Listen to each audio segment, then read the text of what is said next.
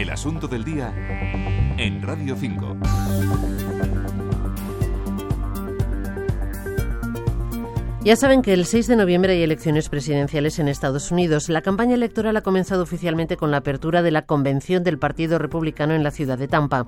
El candidato Mitt Romney pretende arrebatar la presidencia a Barack Obama y las encuestas ahora mismo están muy igualadas. Es muy importante la imagen y sobre todo el mensaje que ambos candidatos trasladen a los electores en los próximos meses y ambos lo saben. Los republicanos van a empezar hoy a poner toda la carne en el asador.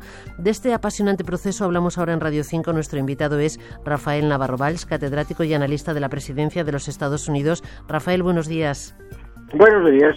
Una convención de este tipo eh, tiene un componente mediático importantísimo. Es la gran oportunidad de uno de los partidos de Estados Unidos para trasladar su mensaje a los electores, algo así como la hora de la verdad. En este caso, el Partido Republicano, en la convención de Tampa, ¿qué se está jugando?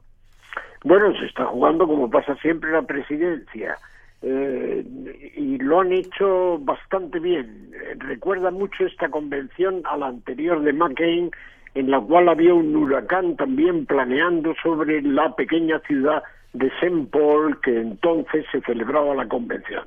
Aquí se ha ido despejando el panorama, pero pueden eh, convertir la eh, convención en una especie de kermés heroica, en el cual eh, los candidatos, tanto Romney como Ryan, se presenten como héroes salvadores de la nación en medio de lo que está ocurriendo, que es un contexto económico tempestuoso. Mm, es ese flanco el que hay que atacar a Barack Obama, ¿no? El flanco de la economía.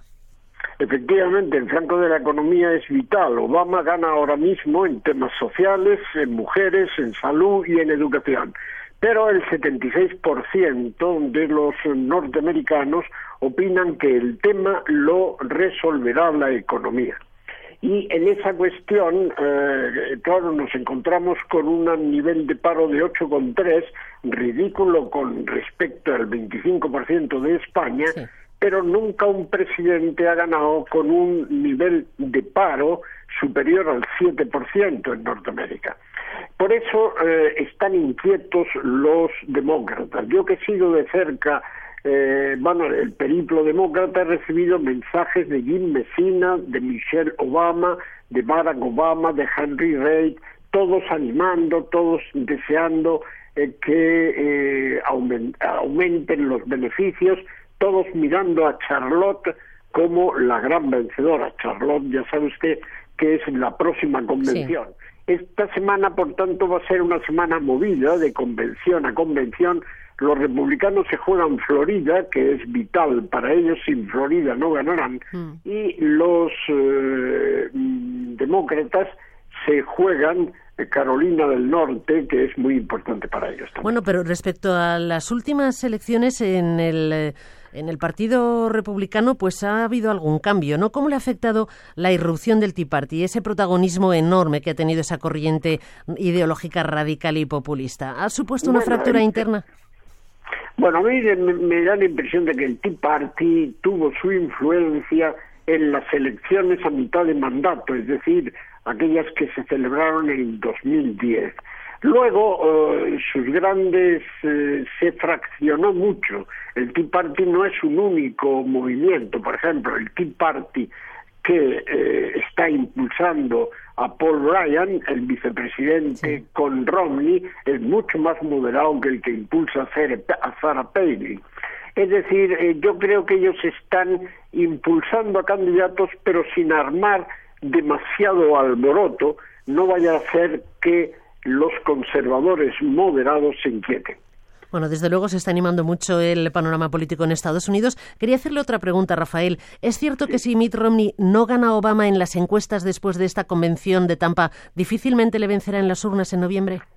Efectivamente, la, convención, mm, eh, si me permite la palabra, supone siempre un subidón de no solo de adrenalina para los protagonistas, sino también para las eh, encuestas. Es típico que después de una convención el candidato suba en la encuesta. Si después de la convención no sube en la encuesta, mal asunto.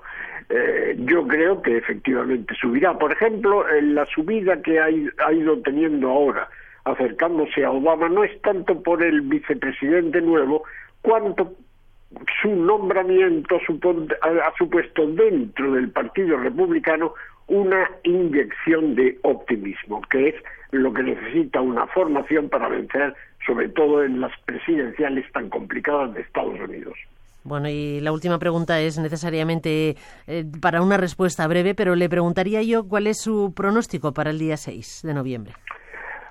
El pronóstico para el 6 hoy día es Obama, salvo que ocurra lo que se llama la sorpresa de octubre. En octubre suele en el panorama electoral norteamericano producirse un hecho económico, un hecho electoral, un hecho social que cambia la perspectiva de los votantes.